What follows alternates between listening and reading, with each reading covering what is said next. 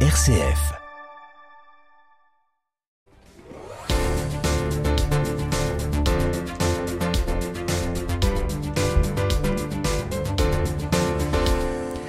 La fête de la science s'ouvre ce vendredi et pour dix jours en France. Parmi les multiples initiatives, le festival du CNRS. Il s'installe au stade Georges Niquet de Marc-en-Barœul. C'est en métropole lilloise.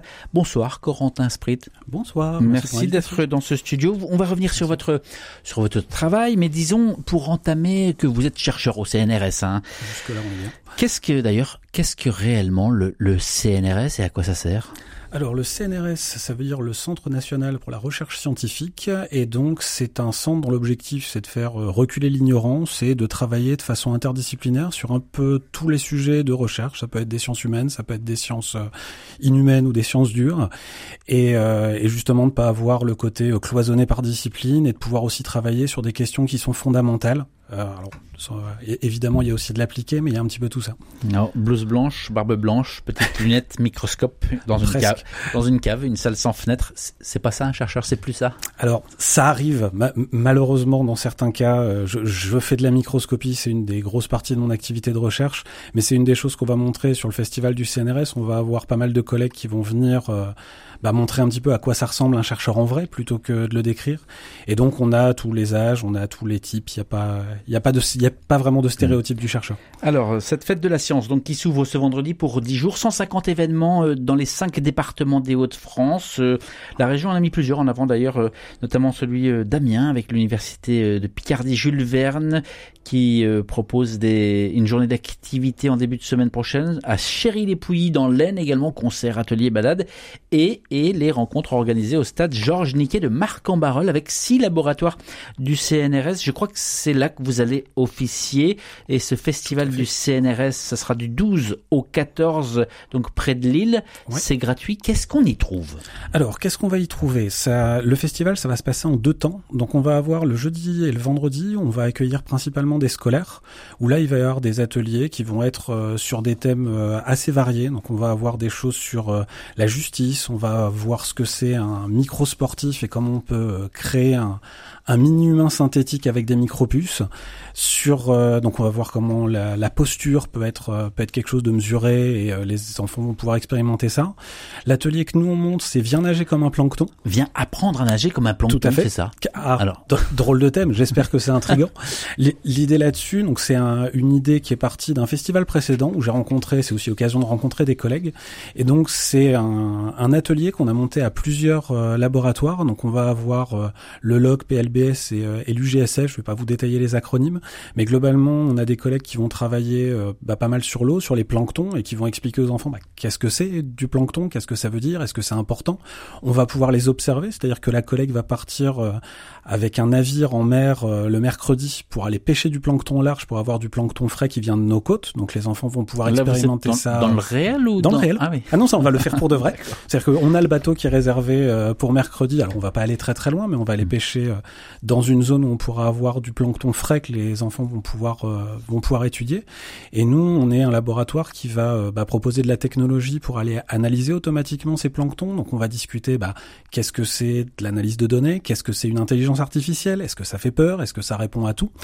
Ça Et- prend les, au- au- auprès des jeunes qui viennent, ça prend. alors très très bien, c'est j'ai j'ai une collègue qui était euh, très surprise de ça sur, sur un événement qu'on a monté il y a pas longtemps. On posait la question à des élèves de CM1 CM2 qu'est-ce que c'est une intelligence artificielle? En intelligence de groupe, globalement, on a la réponse, ce qui est pas trop mal. Et on a même, est-ce que vous savez ce que c'est ChatGPT? Et on commence à avoir pas mal de réponses, notamment sur c'est un truc à qui on peut demander de faire nos devoirs. Étonnamment, ça intéresse. Alors vous, vous parlez des, des scolaires. euh, il y a quelques semaines, le ministre de l'Éducation euh, assurait qu'il y aurait bien un prof devant chaque élève à la rentrée. Alors toutefois, euh, on s'est rendu compte que des disciplines ont connu des pénuries en cette rentrée, hein. Notamment les mathématiques et la physique-chimie. Pourquoi les sciences n'attirent pas? Alors c'est peut-être parce qu'on n'a pas assez fait de médiation sur Mmh. euh, sur les dernières années et euh, ça montre peut-être que faut qu'on fasse des, événements comme le festival du CNRS pour réattirer un petit peu les gens vers les sciences euh, bah, dites dures. Bah, quand on vous parle de maths et de physique, souvent ça fait un peu austère, souvent bah, c'est pas les matières les plus amusantes. Alors qu'en fait les maths et la physique ça peut être très très rigolo et euh, là c'est l'occasion bah, justement de le, de le tester. Et bien alors justement, ce qui est intéressant aussi c'est évidemment de trouver ces ponts entre entre la recherche et le réel, les concrétisations de vos de vos travaux. Alors vous, Corentin Sprit, vous êtes titulaire d'un doctorat en physique, d'une habilitation à diriger des recherches en biologie, en santé. Vous êtes, euh, vous l'avez dit tout à l'heure, euh, spécialiste reconnu en microscopie, alors optique, biphotonique et en traitement d'images. Qu'est-ce que ça veut dire et en quoi est-ce que le monde réel eh bien, peut vous remercier de vos recherches? Alors, c'est vaste comme question. euh, globalement, ce que ça veut dire, c'est que j'ai fabriqué des microscopes, j'ai écrit des logiciels pour pouvoir comprendre ce qui sortait des microscopes. C'est pas le tout de faire des images. On arrive dans une ère où l'information est très très présente. On voit qu'il y a des images partout. La question, c'est qu'est-ce qu'on fait de ces images? Et typiquement, dans les choses sur lesquelles euh, on va travailler, bah, les, dans les publications de mes dernières années, on a écrit des logiciels et trouvé des méthodes de microscopie pour mieux comprendre comment se fabrique la fibre du bois, la lignine, comment ça, ça se complexe. Alors c'est très fondamental comme question, mais ça permet aussi de comprendre comment on peut la défabriquer, et donc ça permet de comprendre comment un industriel pourra trouver les bons cocktails enzymatiques pour pouvoir aller produire des biocarburants, pour pouvoir créer des biomatériaux et des choses de ce type-là. Donc on est, moi je reste sur une mission, je suis un chercheur CNRS, donc je suis là pour faire avancer la recherche fondamentale, pour pouvoir euh, bah, contribuer à la connaissance, mais l'idée derrière c'est comment ça pourrait être appliqué. Là, typiquement, on a un côté euh, bioproduit et on a aussi mm. évidemment des applications biomédicales où on va avoir des images euh, bah, de patients euh, atteints de maladie ou non. On va essayer de trouver la différence entre les deux et de trouver un logiciel qui va permettre de faire du diagnostic ou de comprendre si une drogue marche ou si elle marche pas. Mm. Vous avez trois fois utilisé le, terme fondamental. Oui. Qu'est-ce que ça veut dire en science fondamentale Fondamental, c'est pour le plaisir entre guillemets. C'est-à-dire que une question qui peut être, bah, typiquement ma question du bois comment est-ce que bah, un morceau de bois va tenir tout seul? Il n'y a pas de squelette. On va avoir des parois végétales. Ça va être composé de plein de molécules. Moi, c'est quelque chose qui m'intéresse beaucoup de savoir comment la lignine et euh, les, différentes autres molécules vont se complexer. Mais c'est une question qui est fondamentale dans le sens quelqu'un classiquement va pas se hmm. poser la question. Par contre, le fait de comprendre ça, ça va avoir plein d'applications ensuite. Et ça, ça va être de la recherche appliquée qui va consister à transformer ces découvertes fondamentales en des choses qui peuvent servir justement euh, au grand public. Alors quand on parle recherche, il y a la recherche publique évidemment financée par l'État. Ce sont les laboratoires dans les universités, les hôpitaux, les grands organismes comme le CNRS, le Centre national de la recherche scientifique dont vous êtes, ou encore l'INSERM, l'Institut national de la santé et de la recherche et ses 350 laboratoires. Et puis d'autre part, il y a la recherche privée menée cette fois par euh, notamment par les, les entreprises privées, les grands les grands laboratoires. Tout ça, ça représente beaucoup beaucoup de monde. De quelle manière l'un et l'autre enfin, l'un a besoin de l'autre et l'un et l'autre sont finalement indissociables. Alors, c'est pas mal sur des échelles de temps qu'on va qu'on va avoir cette complémentarité qui se fait. L'avantage de la recherche fondamentale, c'est qu'on peut se permettre de réfléchir à une question pendant 20 ans. La question de la rentabilité, elle vous concerne pas? Alors, elle peut le. on, on en parlait un petit peu. Il y a les notions de source de financement et de savoir d'où va venir l'argent un projet qui va avoir des finalités et des valorisations industrielles à court terme sera plus facile à financer qu'un projet qui sera complètement abstrait et complètement déconnecté euh, des, bah, des enjeux politiques euh, de maintenant. On reste sur des timings qui sont assez différents. Après, je pense que sur les grandes entreprises, ils ont la possibilité de faire de la recherche sur le très très long terme mais euh, nous, on, on, peut le faire, ça fait partie de notre vocation. L'industrie, en général, aura des besoins un peu plus, un peu plus concrets, un peu plus rapides. Et dans les interactions qu'on a beaucoup, moi, dans les laboratoires pour lesquels je travaille, il y en a un qui s'appelle les plateformes lilloises en biologie et santé. Et en fait, plateforme, ça veut dire que je mets à disposition des, de n'importe qui, en fait, des microscopes, un savoir-faire pour les utiliser. Et typiquement, on va avoir des startups qui sont intéressées par ça, qui n'ont pas les moyens d'acheter un microscope à 500 000 euros, mais qui pourront payer quelques centaines d'euros pour pouvoir y accéder avec un ingénieur expert qui va les aider. C'est aussi quelque chose qui pourra servir à des artistes, par exemple, qui n'auraient pas non plus les ces possibilités. Est-ce qu'un chercheur du CNRS a des comptes à rendre et à qui? Alors oui, ça, hmm. un chercheur du CNRS euh, va avoir. Alors il y a plein de statuts au CNRS, hmm. mais globalement, on est évalué. Le principe général, c'est qu'on est évalué par nos pairs. Donc systématiquement, je vais rendre des comptes à bah, ma direction, à la direction régionale, et globalement, ça va être des gens qui sont aussi experts de mon métier et qui vont pouvoir évaluer si bah, je le fais bien ou pas. Cette semaine, il y a quelques jours, ont été attribués les prix Nobel. Il y a eu le prix Nobel de physique. Et en fait, c'est un, un, prix à trois têtes. Les Français Pierre Agostini et Anne Lhuillier, ainsi que l'Autrichien Ferenc Krautz, mhm. ont été distingués. Alors, Anne Lhuillier, elle est professeure en Suède. Mhm. Pierre Agostini, il est professeur dans l'Ohio. Pourquoi, une fois de plus, encore, cette réalité de chercheurs français un peu illustres ont dû quitter le territoire pour briller? Alors, oui et non. Le, je suis pas du tout spécialiste de ces prix Nobel là et j'ai pas creusé et c'est pas Tant, et c'est pas tant sur ces deux personnes là que pour les chercheurs qui partent. Mais la réponse ici s'applique assez souvent. En fait, je suis à peu près sûr que les recherches qui ont été euh, récompensées, c'est des recherches qui ont été faites en France dans des laboratoires français, au moins pour partie. Donc sur l'excellence, on est pas mal. Par contre, il y a un système qui justement permet de comparer un petit peu et d'évaluer, alors pas les chercheurs, mais ce coup-ci les universités. Et donc ça s'appelle le classement de Shanghai. Et un des jeux pour une université, pour être prestigieuse, pour être reconnue par les industries, pour être reconnue par un peu tout le monde, c'est de faire partie de ce classement de Shanghai. Et en fait, dans les premiers critères qui sont évalués, c'est est-ce que vous avez beaucoup de prix Nobel, est-ce que vous avez beaucoup de médailles Fields, et est-ce que vous avez beaucoup de très gros papiers. Ça, ça fait quoi? Ça fait qu'une fois que quelqu'un est nobelisable ou a un Nobel, c'est très très rentable pour une université étrangère d'investir énormément dessus pour monter très vite dans ce classement de Shanghai.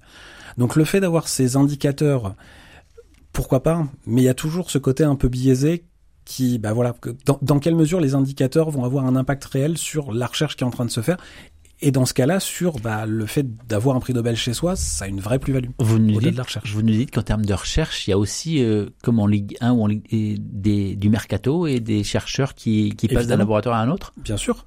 Et qui finance le privé qui, qui justement tente de ramener euh, davantage de, de personnalités pas, ça peut être un peu tout le monde. Typiquement, là, on va parler d'université qui, c'est vraiment des, des, choix politiques. On peut mm. décider d'investir énormément d'argent sur une personne pour avoir le joueur qui va faire vendre des maillots d'une certaine façon. Et, et cette idée-là, on, on, peut la retrouver parce que bah, c'est important d'être dans les meilleures universités. Et le classement de Shanghai sort tous les ans. Et tous les ans, on va avoir les politiques qui se félicitent du classement excellent de la France mm. euh, sur ces classements? Corentin Spril, vous allez sortir de vos laboratoires euh, pour aller à la rencontre du grand public à l'occasion de cette, euh, cette fête de la science et de cette fête du, du CNRS.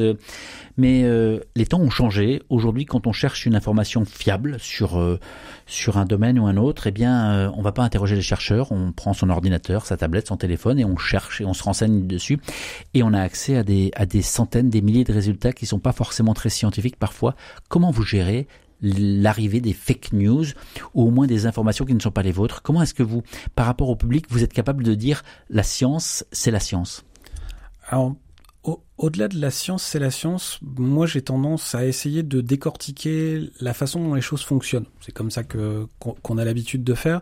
Et expliquer ce que c'est la démarche scientifique et un truc qui est très important et sur lequel je, je communique pas mal, c'est sur les biais cognitifs et sur la façon dont en fait notre cerveau est influencé, qu'on le veuille ou non, par des choses qui sont pas très rationnelles. Le fait d'expliquer aux enfants bah, comment ça fonctionne, fais attention.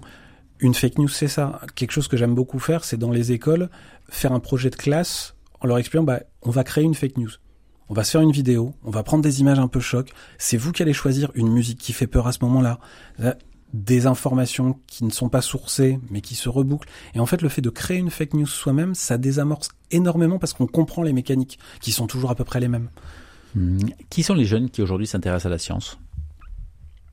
Qui sont les jeunes qui s'engagent? Est-ce que oui ou non aujourd'hui la science attire encore? Est-ce que au CNRS vous avez euh, encore des files d'attente ou est-ce que c'est difficile de trouver du monde? Non, il y a, il y a toujours énormément de jeunes qui sont qui restent intéressés par ces sujets et c'est pour ça que j'ai eu un, un mm. temps de recul.